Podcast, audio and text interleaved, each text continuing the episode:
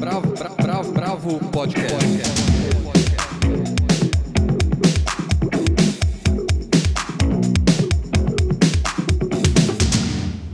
Olá, bem-vindos ao podcast da Bravo. Estamos todos aqui, a redação Helena Bagnoli, Almir de Freitas, Andrei Reina, Paula Carvalho e eu, Guilherme Werneck. E hoje a gente vai falar de Essa Gente, o livro novo do Chico Buarque, depois da Revolta dos Malês, do Jefferson D. e do Belisário Franca, que está na Sesc TV, do edital da Natura Musical, que saiu essa semana, das 11 exposições que abriram simultaneamente no Museu Afro no Dia da Consciência Negra, e do livro Sobre os Ossos dos Mortos, da Olga Tornachuk, que ganhou o Prêmio Nobel do ano passado, esse ano.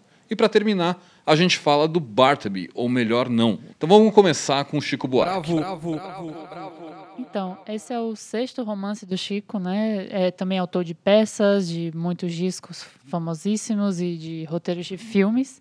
É, o livro é escrito no formato de pequenos diários e pequenas cartas, e os narradores vão se alternando, né? Mas o personagem principal é um Manuel Duarte, é um escritor cheio de dívidas que fica às voltas com suas duas ex-mulheres.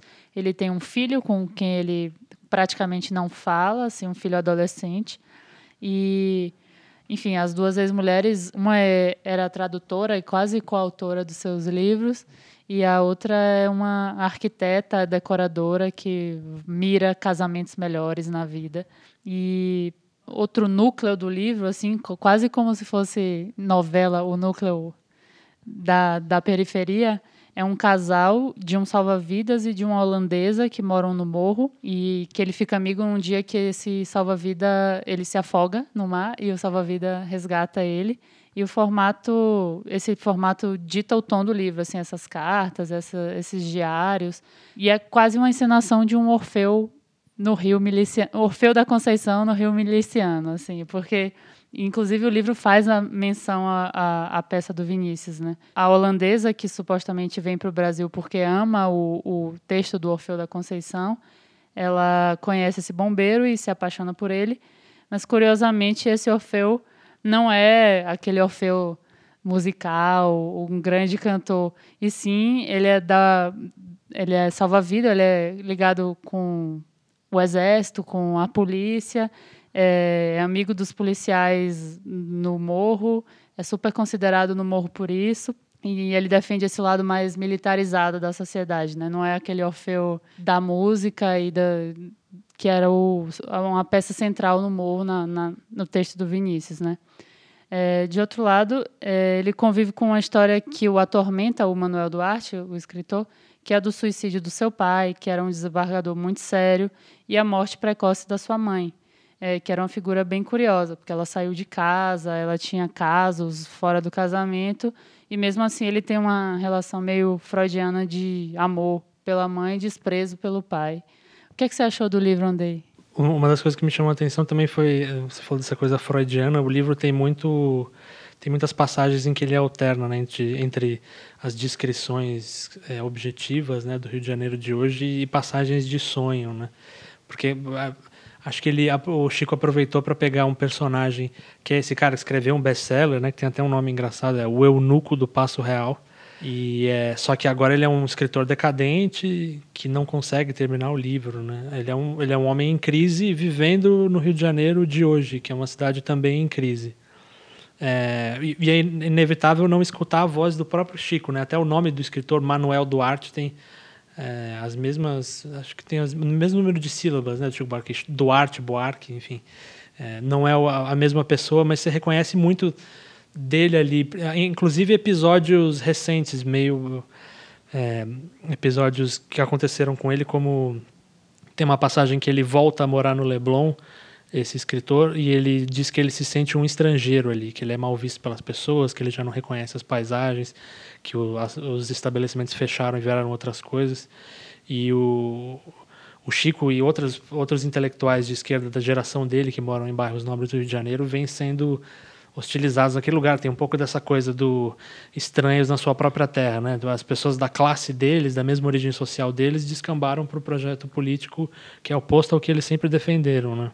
Mas também o é engraçado, eu fui ler o livro esperando ficar meio deprimido, tá? Porque ele foi divulgado como um retrato do Brasil de hoje, uma resposta do Chico ao momento que a gente está vivendo. Só que é um livro muito engraçado ao mesmo tempo. Tem uma passagem que ele narra um, um pesadelo dentro de um avião que está no Rio de Janeiro dando voltas prestes a cair, que é hilário assim. Ele termina falando da, da defesa da liberação de porte de armas, mas é, é uma narração muito muito engraçada.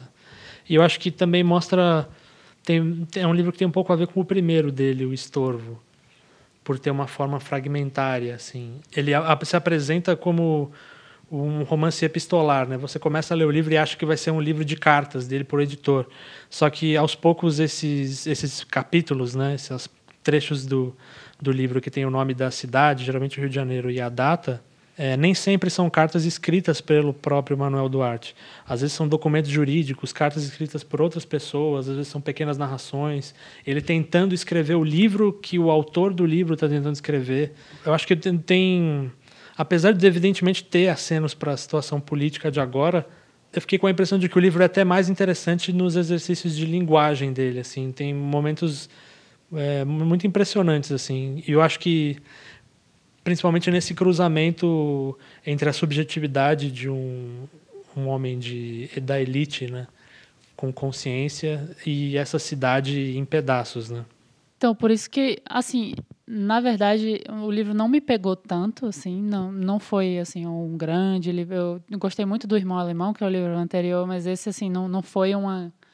Eu achei até um livro menor de Chico, assim, eu, eu tendo a gostar dos livros dele. É, eu sei que muita gente não gosta, na verdade.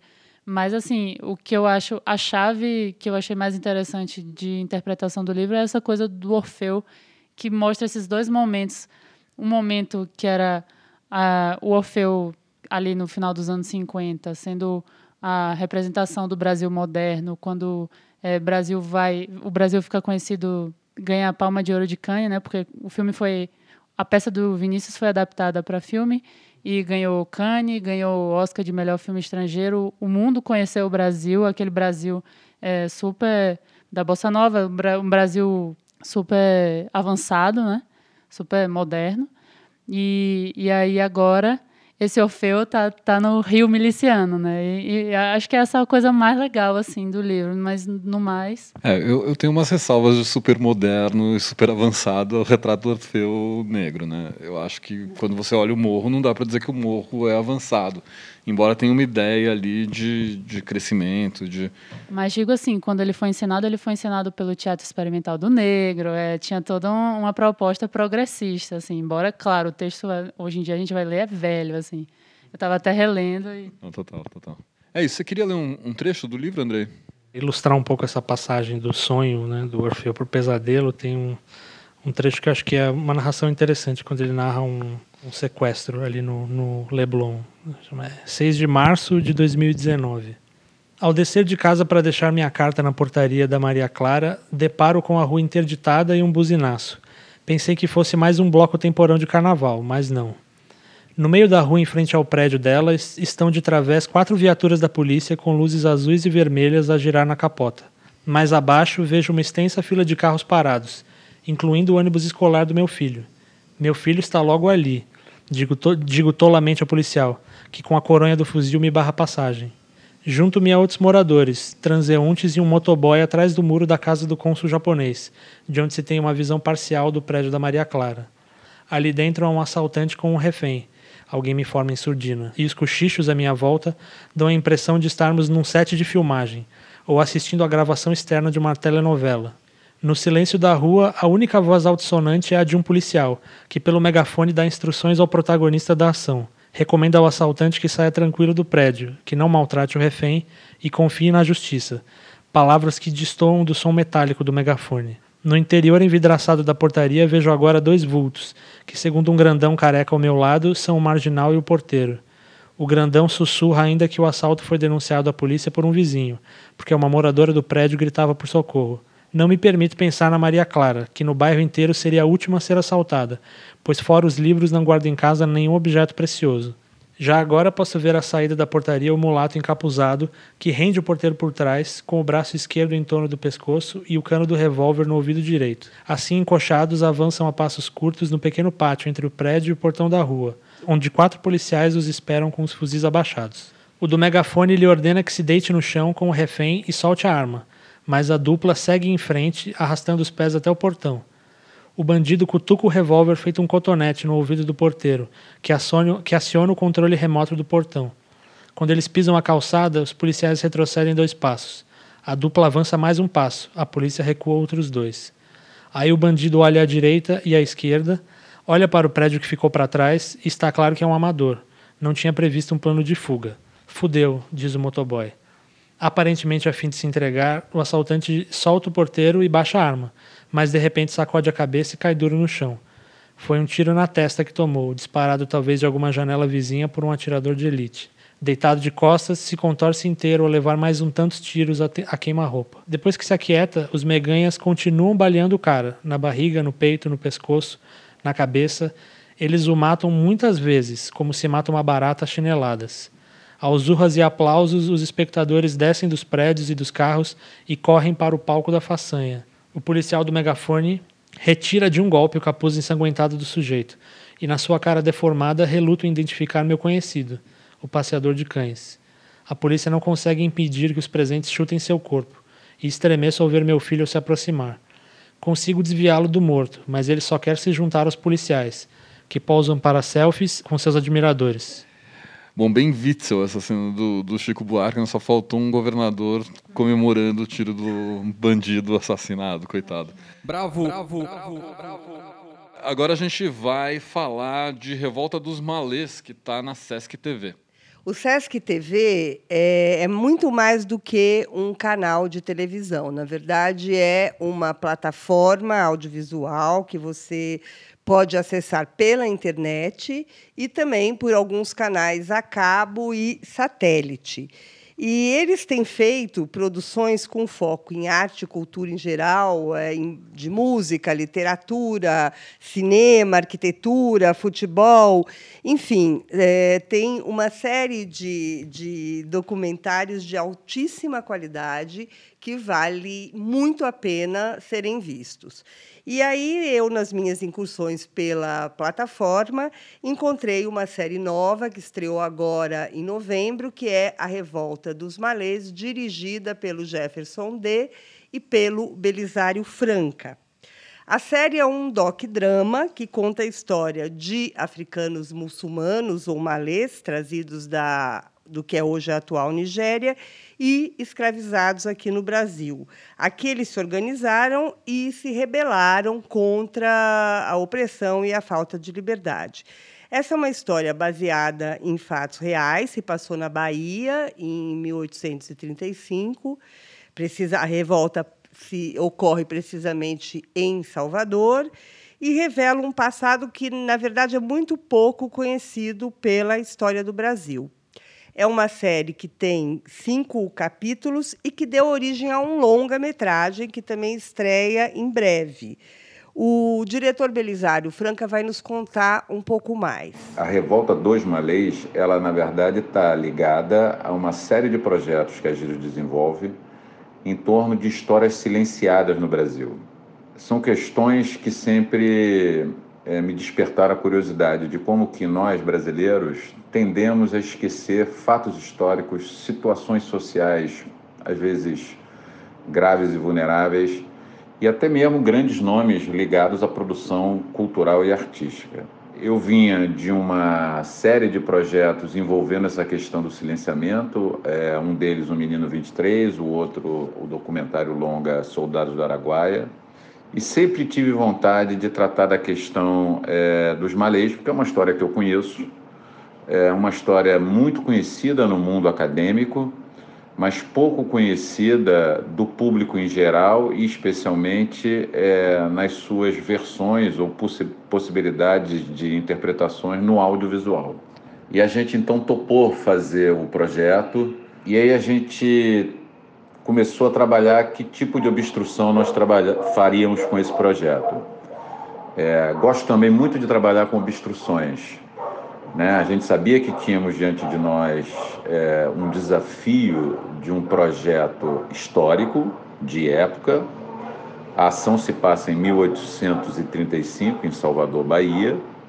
Então, como resolver essa questão? Uma das obstruções que a gente se colocou foi: bom, vamos trabalhar numa caixa preta, é, vamos trabalhar dentro do estúdio, vamos ser minimalista. Né? A história da cinematografia recente tem muito bons é, projetos com esse tipo de obstrução. Haja visto o próprio é, Dogville, mais recentemente, aí já com mais dinheiro e com mais produção, Ana Karenina.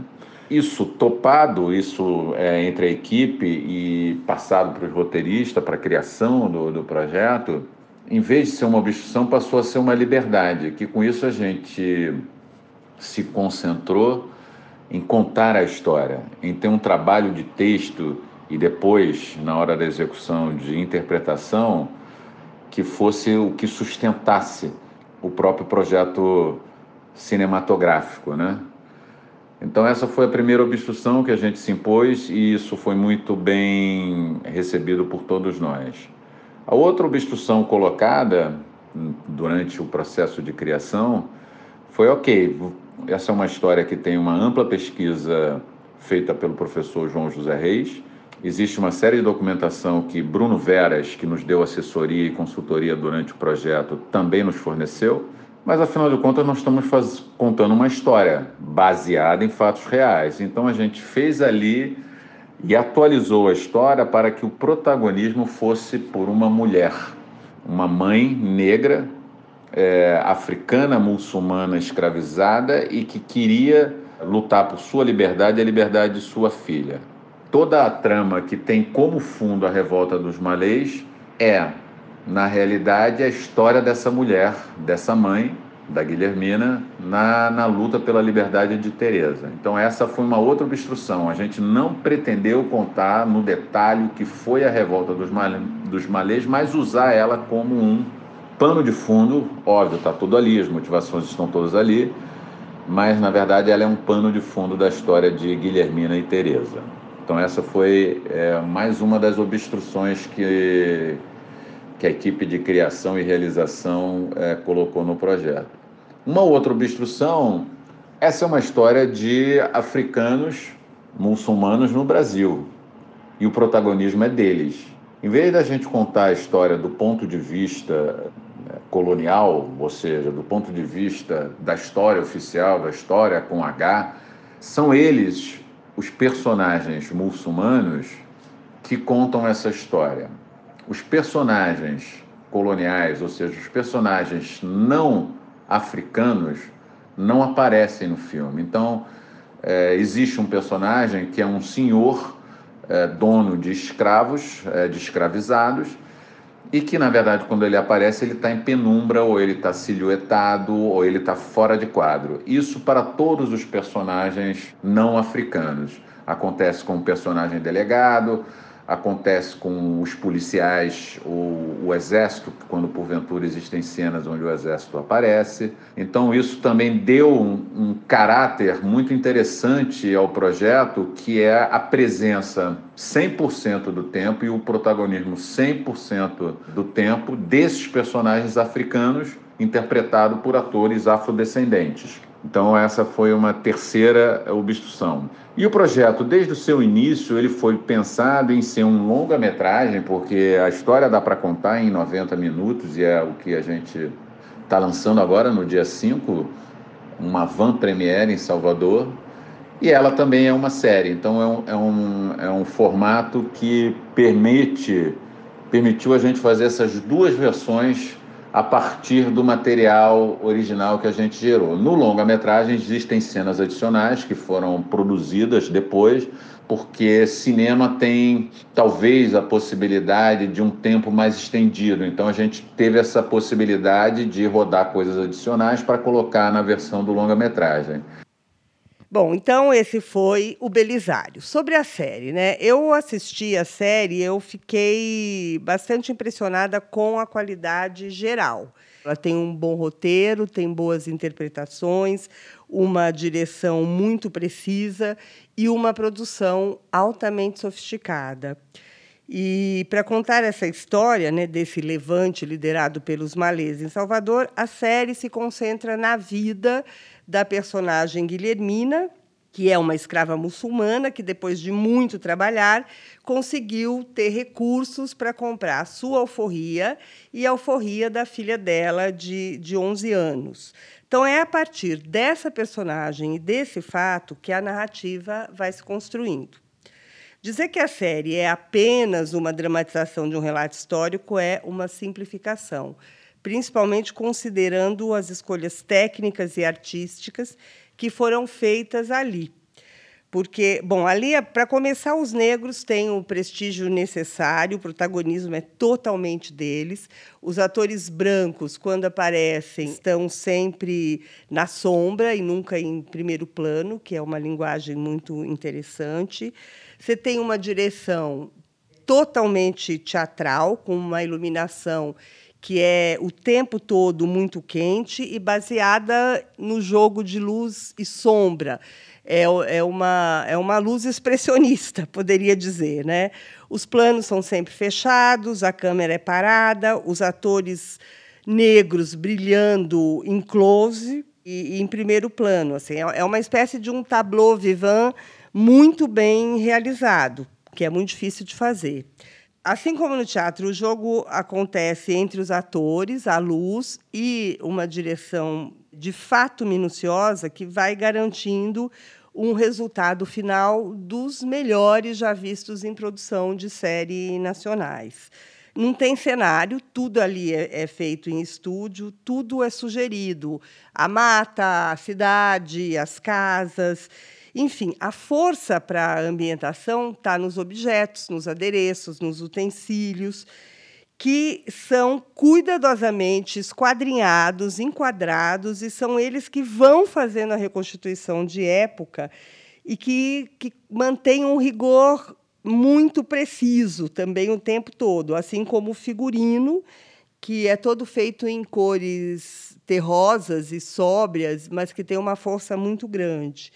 Tudo ali é sugerido e tudo funciona muito bem nos cinco capítulos.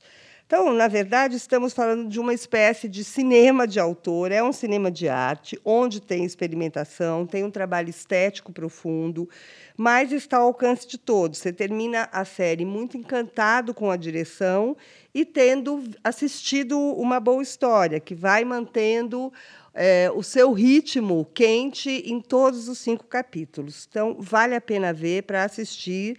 Acesse o site do, da Sesc TV, que é sesctv.org.br. O acesso é gratuito e não há necessidade de cadastro. É só entrar, clicar e ver. É, eu, eu vi um pedaço. Quem mais viu um pouquinho? Você viu, Almir? Eu vi um pedaço também. Vi, na verdade, o primeiro episódio dos cinco episódio curtinho e deu e deu para perceber exatamente isso. O que me chama chamou muito a atenção é realmente o, a fotografia. A fotografia ela é uma parte ativa da linguagem desse doc drama. Os enquadramentos são muito bons também. Quando comecei a ver isso e isso começou a me chamar a atenção, eu, eu temi que é, eles acabariam pecando pelo excesso, né? Que ficaria demais, ficaria muito formal, formalizado, muito tecnicista, muito maneirista. E não, ele consegue não cansar porque faz sentido.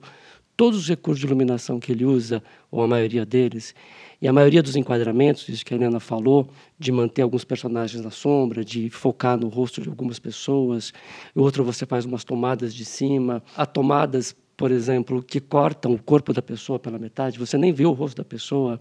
Tem toda essa questão muito bem pensada e exatamente por isso eu falei, isso vai acabar ficando maneirista e vai acabar cansando. E não cansa, na verdade, porque acaba fazendo sentido ali na proposta que, que, que eles tiveram na, na filmagem, né? E é um jeito bem interessante de você fazer uma reconstituição de época sem gastar milhões, né?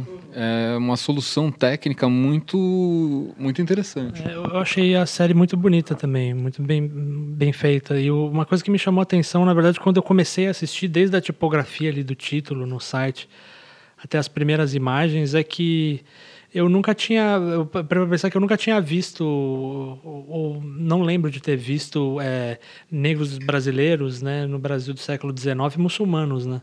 mesmo na iconografia clássica do, da, do período da, da escravidão, como Debré, por exemplo, eles acho que nunca aparecem, ou muito raramente. E como a série deixa claro, eles tinham uma posição marginal mesmo dentro dos escravizados, né? E, e eu acho que esse é um resgate importante que o Jefferson D, que é um dos diretores, está envolvido é, mais recentemente, né? Além dessa série que ele terminou agora, ele está terminando um filme sobre o Luiz Gama, que é, é outro líder do abolicionismo, né? Um homem negro, intelectual, que nem sempre é lembrado, né? Se você quiser lembrar, tem uma matéria ótima sobre o Luiz Gama na Bravo Diversidade. Bom, é isso, a gente vai mudar de assunto, vamos falar do Natura Musical. Bravo, bravo, bravo, bravo. A Natura anunciou nessa semana a sua série de patrocínios para 2020. Foram 41 projetos selecionados e é uma seleção bastante plural. Eu, eu participei dessa seleção, fui um dos 20 e poucos curadores e tive lá de dentro, então tem essa visão um pouco de quem fez esse processo inteiro. Eram milhares de projetos inscritos, é um trabalho bastante volumoso em cinco editais diferentes. Né? Um edital nacional, onde qualquer pessoa de qualquer estado podia entrar, mas tinham quatro regionais: um do Pará, um do Rio Grande do Sul, um de Minas Gerais e um da Bahia. E a minha sensação, assim, olhando os projetos, é que, por exemplo, a, as, os projetos da Bahia eles eram mais fortes, eu fiquei com mais dificuldade por exemplo, de escolher os projetos da Bahia do que até os projetos nacionais. Assim, a gente está realmente vivendo um momento muito pujante no, na, na, música baiana. Assim. E o que eu acho que é interessante desse, desse projeto é, é que ele foi direcionado de uma maneira muito, muito particular. Quando você ia escolher os seus projetos ali como curador, e é, e é todo um processo que primeiro você vê um pedaço dos, dos projetos, você não vê a, a lista inteira dos, dos, milhares de projetos, você recebe ali uns 300 e poucos projetos para avaliar, é, você vai votando nos seus, e aí são quatro critérios. Um critério é de relevância artística, que é um critério óbvio. Um outro critério que é importante é um critério de penetração, ou seja, se essa coisa vai, vai ecoar.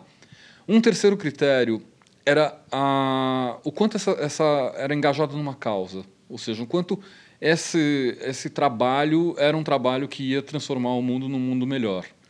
É, e o último critério era um critério de alcance. Né? Eu acho que você ter é, esse critério de transformação do mundo nesse momento é, é, uma coisa muito acertada. Né? E aí isso refletiu num, numa cesta, por exemplo, em que metade dos artistas contemplados são negros. É um, um, um reflexo de um Brasil muito mais real, por exemplo, do que o secretário Roberto Alvim defendeu na Unesco, por exemplo, porque é uma cultura que vem emanada desse Brasil que viceja é um Brasil essencialmente negro, né? Então isso foi um dos primeiros fatos e não foi uma coisa direcionada ali na hora. A gente quando percebeu no final do processo a gente estava com esse número de negros, assim como como artistas LGBTQI+, assim como propostas de, de formação de cena. Então é uma, uma cesta inteira muito, muito interessante. E aí dá para estratificar, né? Quem são os, os grandes caras que estão ali? Os, o, a gente pode ter uma, umas camadas, né? A camada dos, dos nomões que ganharam, ou seja, daqueles artistas que têm toda uma história, que já tiveram a sua contribuição para a música brasileira, alguns deles esquecidos, outros não. É, a gente tem uma camada de artistas que já estão consolidados dentro de uma cena mas que ainda não, não, não se desenvolveram totalmente. A gente tem uma camada de artistas novos que estão vindo é, realmente para criar talvez novas cenas e aí a gente tem uma quarta camada que é uma camada de é, fomento, digamos, né, de fomento de cenas, de casas de show, de é, discussões sobre música, que também é importante, né, porque a gente não sustenta uma cena só com os artistas. E aí até na, no lançamento na segunda-feira, conversando com um jornalista que eu não vou dizer quem é, Falou, nossa, eu sinto falta de ter um Nomão, de ter uma Marisa Monte, de ter alguém que faça a, a marca ir para frente, porque isso vai dar a visibilidade que a marca merece. E eu acho que é justamente o contrário. Eu acho que uma marca se fortalece justamente por apostar naquilo que as pessoas não estão vendo normalmente, por aplicar ali em projetos que não aconteceriam de outra forma, né? Então, por exemplo, no, nesses nomões que a gente pode chamar, é, quem tá? Tá o João Donato, com seus 85 anos, que talvez seja um dos maiores gênios da música brasileira. Acabei de ver o show dele com a Tulipa Ruiz, acho que a Paula viu também no, no, no festival Radioca.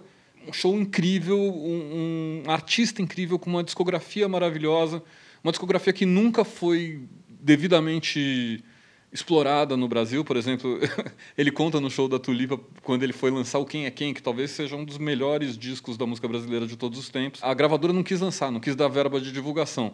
E aí ele foi para o Cassino da Urca, no Rio, é, chamou a Paula Saldanha, que na época fazia o programa Globinho da Globo, que era um programa da, da hora do almoço para criança, e ele falou: Eu vou lançar meu disco. E pegou um monte de quem é quem e ficou jogando de cima do Cassino da Urca. Daí um outro artista desses é o Matheus Aleluia, que fazia parte dos Cinco Anos, um, um, dos caras que definiu a música negra brasileira nos anos 70.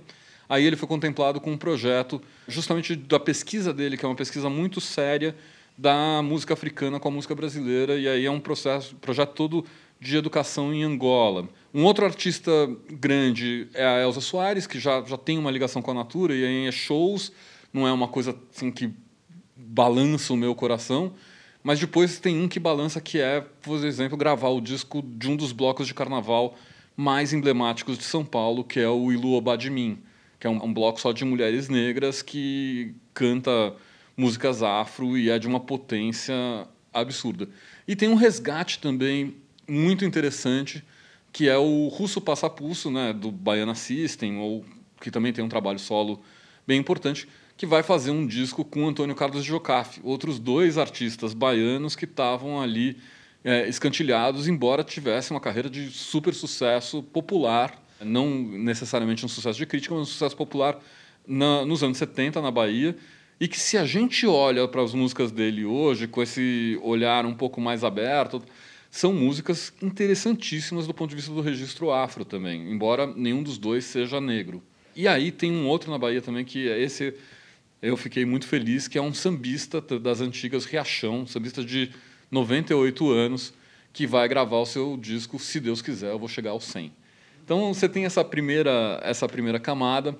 Uma outra coisa que me chamou atenção, por exemplo, no Sul, foi você é, olhar para a cena negra do Sul. Tem uma cena de hip hop de Pelotas que é super forte. E aí a gente tem o Zudzilla, talvez como o grande representante dessa cena, mas também uma festa que vai ser contemplada que chama Tem Preto no Sul uma rapper nova que chama Bart.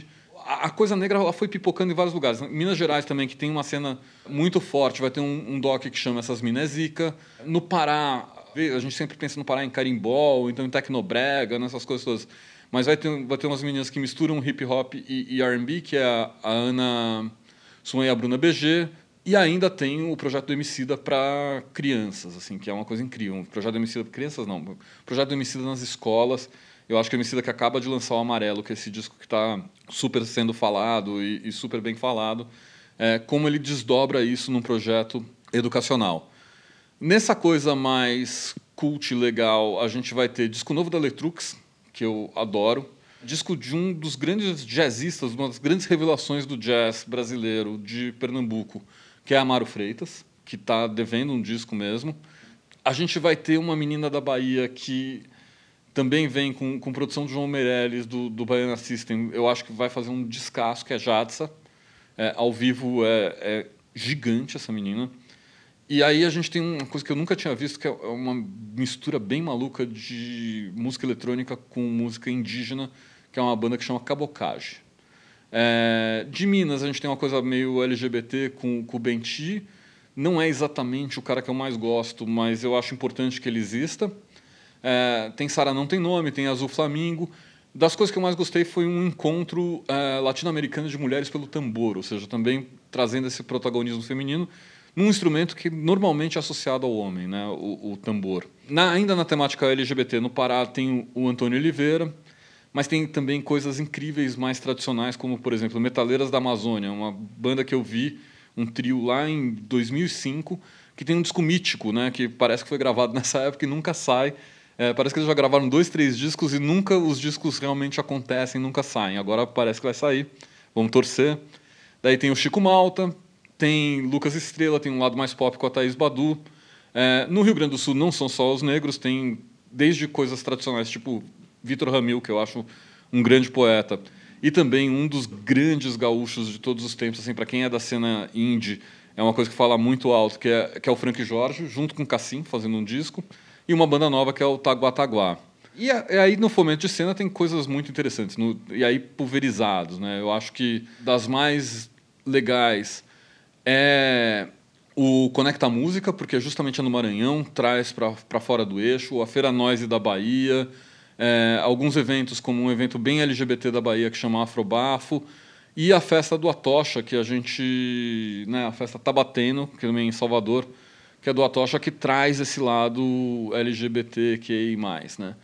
Então, o que eu acho legal desse, desse, disso tudo que está vindo, ou seja, de todos esses projetos que vão acontecer no ano que vem, é, é essa vontade de você se engajar num, numa mudança do Brasil, se engajar numa transformação. E está justamente afinado com, com o seu tempo. Né? Coisa que, por exemplo, a Flip teve nos últimos anos e agora deu uma bola fora com a Elizabeth Bishop. Né? A gente vai até discutir isso mais para frente.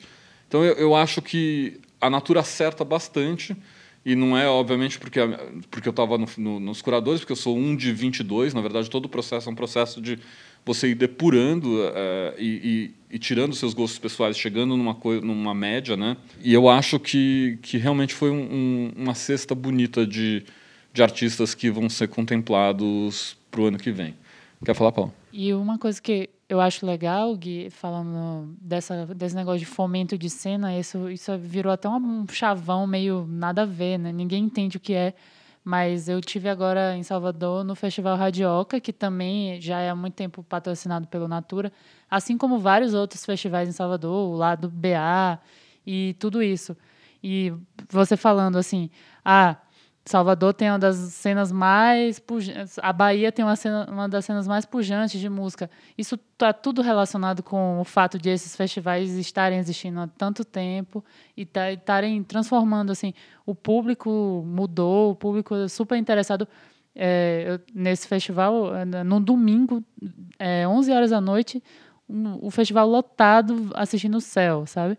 É assim, eu acho que essa coisa de fomento de cena, ela, precisa ser mais até é, explicada, assim. É uma coisa de, de uma geração que está crescendo, conhecendo muito mais e muito melhor a música brasileira, assim. Sem dúvida, e eu acho que é, esse, o, os festivais são outros editais da Natura, né? Não tem a ver com esses editais para artistas é, e para fomento de cena, mas assim é, sem dúvida, nesse trabalho que a gente consegue criar uma nova música brasileira e fugir desse, desse buffet por quilo que é o Spotify, né? Assim, porque a verdade é que a minha mãe, a sua mãe, o meu vizinho não conhecem a nova música brasileira, tem muito pouco acesso a essa música. Então, quando a gente tem uma marca que vai ajudar as pessoas a fazer clipe, vai ajudar as pessoas a fazer disco, vai ajudar na divulgação, vai dar uma estrutura para essas pessoas é, colocarem seu trabalho na rua, isso ajuda bastante, né? Bravo. Bravo. Bravo. Bravo. Bom, da música a gente vai para as artes, né? Uh, abriram 11 exposições no Dia da Consciência Negra no Museu Afro. A Helena teve lá. Essas 11 exposições, elas reúnem cerca de 300 obras de artefatos primitivos a artistas contemporâneos. É uma loucura o que o curador e o fundador do Museu Afro Brasil, Emanuel Araújo, consegue fazer com tão pouco recurso. Todo o espaço do museu está tomado ali por trabalhos muito importantes. É, é, impressionante, realmente. E eu, entre os destaques dessa mostra, eu destacaria o, o fotógrafo Walter Firmo, que apresenta ali o ensaio com o Arthur Bispo do Rosário, a exposição retrospectiva do paraibano João Câmara e de jovens artistas contemporâneos da Bahia. É, esse ensaio fotográfico sobre o, Bispo do Rosário é o único já feito com ele, são 23 imagens do Walter Firmo, que ele fez na colônia psiquiátrica Juliano Moreira, lá no Rio de Janeiro, onde o Bispo do Rosário viveu e realizou uma das produções artísticas das mais significativas. É, é, muito, é muito bonito esse trabalho. Outro destaque são as gravuras aquareladas do, do Rugendas, que, que contextualizam a vida da, da população negra do século XIX, da população negra escravizada. Né? O artista alemão chegou ao Brasil em 1821 como documentarista e desenhista da expedição Langsdorff, que percorreu 16 mil quilômetros do país. Essas imagens foram publicadas originalmente no álbum Viagem Pitoresca no Brasil, que foi editado em Paris no século XIX. E essa série de gravuras que é, está exposta no Museu Afro agora são uma doação que o museu acabou de receber. Temos ainda a exposição Trajetória e Obra de um Artista Brasileira, do João Câmara, que é a maior das 11 exposições, tem inclui 50 obras dele, entre pinturas e litografias de diferentes fases da, da, da, sua vida. E o João Câmara, há muito tempo, não tinha uma individual de fôlego. Ele costuma dizer, a gente fez o ateliê dele para Bravo, quem quiser ver os detalhes, procura no YouTube, o ateliê do João Câmara que ele não gosta de fazer exposição porque isso dá muito trabalho. Mas como o Emanuel foi lá, se dispôs, viu o material e quis fazer a curadoria, ele topou e, e depois de pronto ele adorou, claro. Né? Só essa exposição do João Câmara já valeria a visita. Nem todos os artistas que estão com, com trabalho ali são afrodescendentes. O, o Emanuel costuma dizer que o museu ele busca ser, antes de mais nada, um espaço de diversidade onde cabem é, negros, latinos, nordestinos e e esse foi um dos motivos. Ele fez questão de, de fazer uma curadoria bastante plural nesse sentido. Bom, a gente começa ali, o percurso ele tem início com uma instalação do próprio Emanuel Araújo, que é inspirada em estilografuras do Hansen Bahia e que ilustram o, o sofrimento da população escravizada.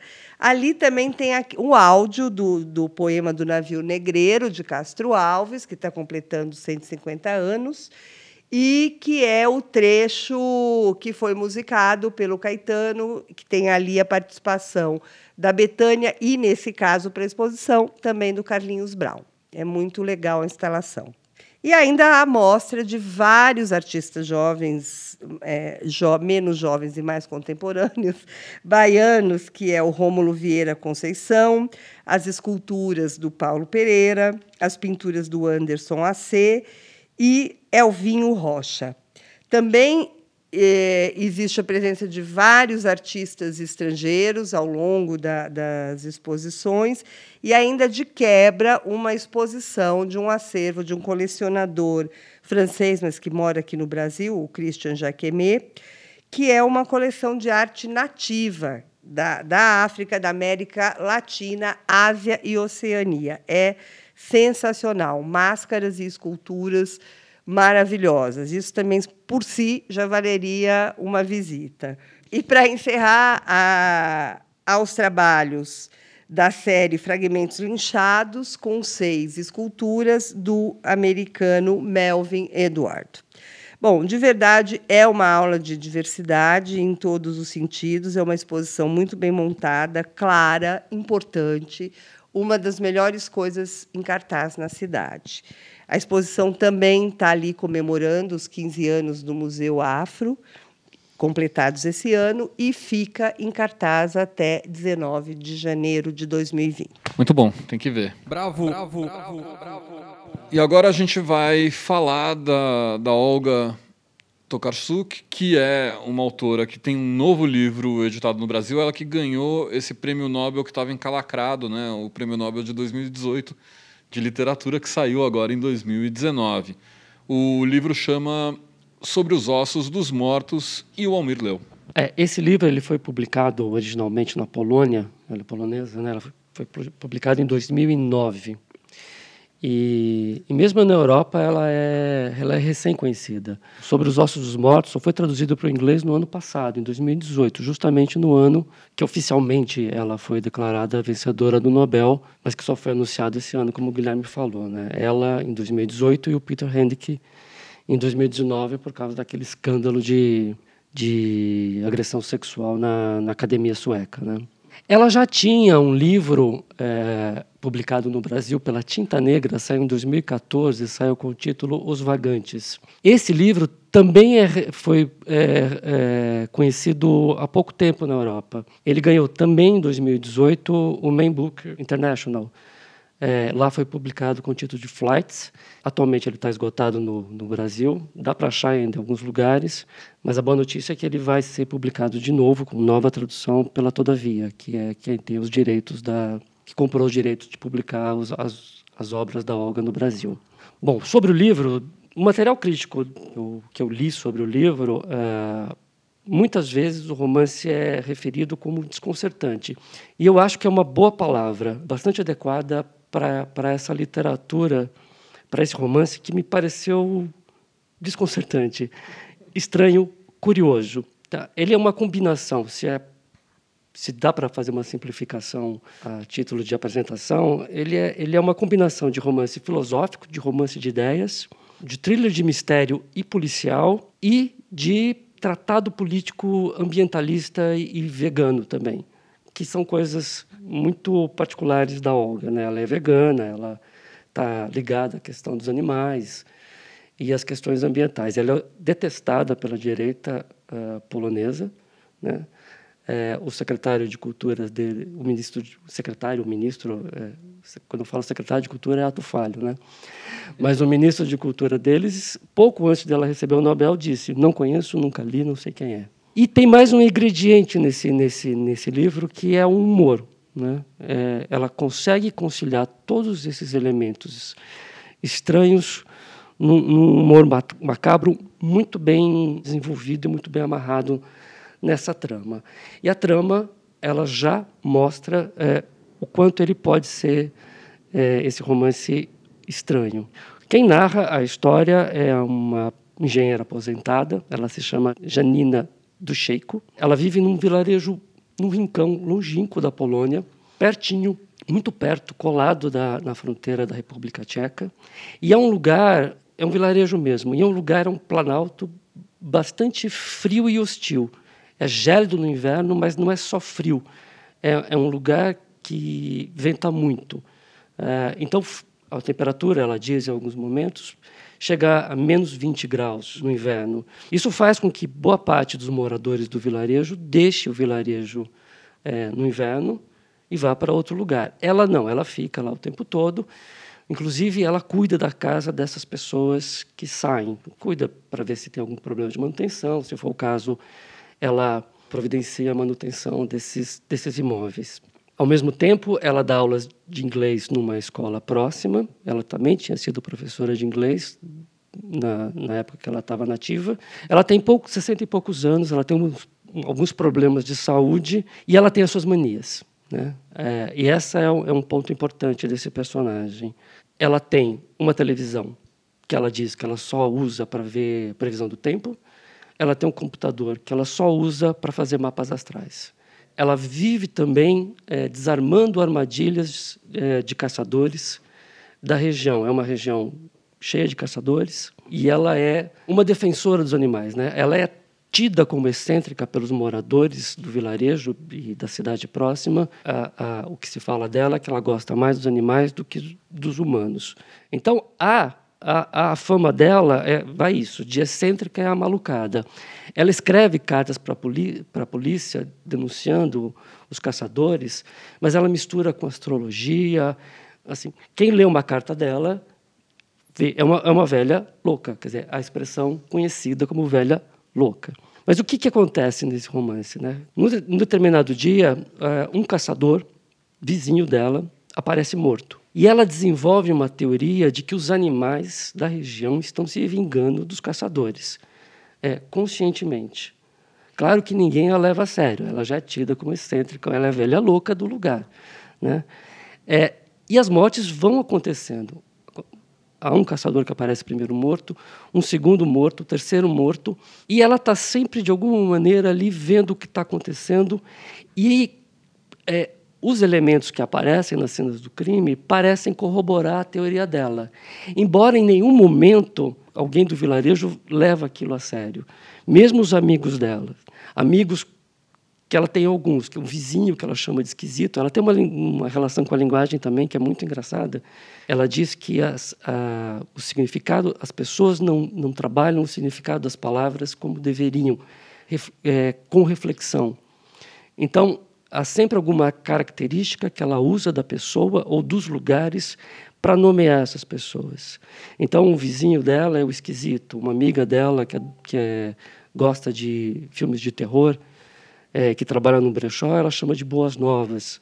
Enfim, A, a questão é que no meio desse enredo policial fantástico é que a Janina vai expondo a velha maluca, né, como a gente, como as pessoas dizem, como qualquer pessoa diria, superficialmente, vai, vai expor suas reflexões sobre o utilitarismo, sobre o livre-arbítrio, principalmente o livre-arbítrio, e também vai criar uma espécie de, de filosofia anti-humanista, né? É, que está expresso num niilismo meio naif do, do, ponto de vista dela. O fato é que, excêntrica ou amalucada, ela também é cheia de teorias estrambólicas, e boa parte do humor do livro vem dessas teorias estrambólicas, que variam do bizarro a, a, ao puramente engraçado. E é nessa fronteira que o romance expõe a protagonista. Né? Dificilmente, isso é uma questão, é, acho que é importante para quem está lendo, dificilmente qualquer um, se fosse estivéssemos lá como personagem do livro, a gente não, não pensaria se tratar de uma velha maluca. E, de certa maneira, é. Né? A questão é que a Olga ela cria um ambiente para a narrativa em que acaba sendo perturbador o que, que a Janina, no que a Janina acaba se envolvendo pelo que ela defende, pelo que ela acredita e pelo que ela faz. Né? É, há alguma coisa perturbadora ali que a Olga traz para o primeiro plano. Né? De certa maneira, a Olga está tá, tá tecendo uma fábula, mas uma fábula com muito mais complexidade do que no formato tradicional que a gente conhece. É de fato um livro bastante desconcertante, eu diria, e é muito bom também. Sobre os Ossos dos Mortos, foi lançado pela Todavia, tem 256 páginas e custa R$ 59,90. Maravilha. Então é isso, agora vamos falar do nosso momento Bartleby, onde a gente destila o nosso veneno. É o momento Bartleby.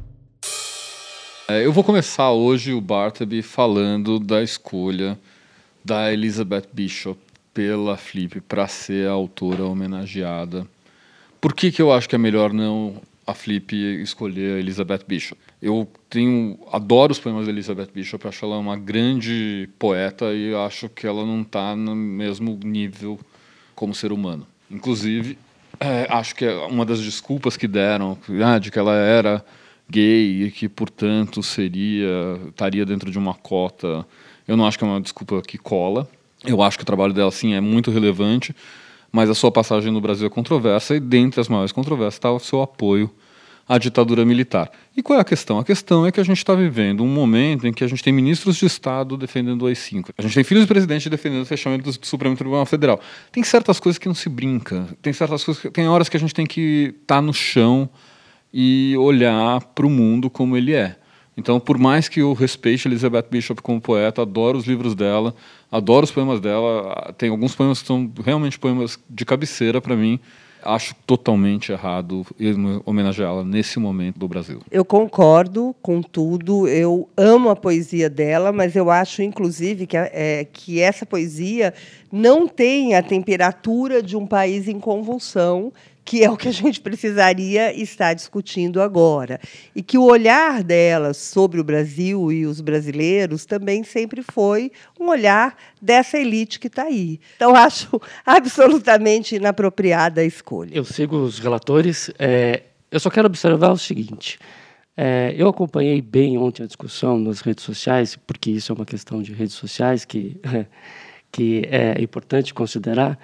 É, e eu acho que, sim, o, os argumentos, para variar, eles estão eivados de má fé de, de quem está defendendo, de, de, direita, de, da esquerda. De...